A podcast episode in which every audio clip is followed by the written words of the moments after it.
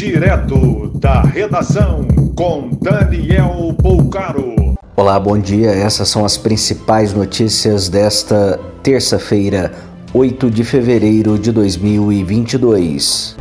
A cidade de São Paulo registrou o primeiro caso da subvariante BA.2 da Omicron. O paciente é do sexo masculino, tem 22 anos, teve sintomas leves e passa bem.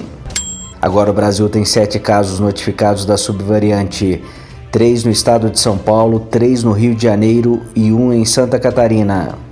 A Prefeitura de Belo Horizonte anuncia início do ano letivo a partir desta quarta-feira.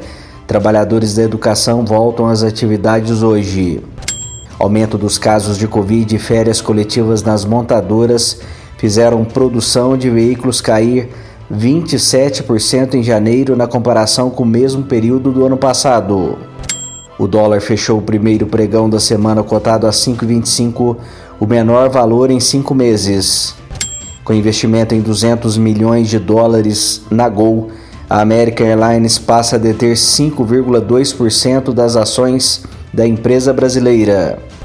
Um homem de 29 anos foi denunciado pelo Ministério Público Federal por ameaçar de morte o senador Flávio Bolsonaro. Autor que reside em Costa Rica, Mato Grosso do Sul, fez ameaça via telefonema em novembro do ano passado. Ele diz ter sonhado com o senador e que precisaria encontrá-lo pessoalmente. Sobre as ameaças, Diego Henrique da Silva diz ter pedido desculpas ao final da ligação. O Banco Central anuncia novo site para consultar valores esquecidos em instituições financeiras.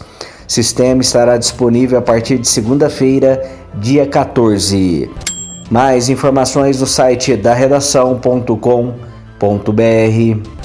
Você ouviu direto da redação com Daniel Bolcaro.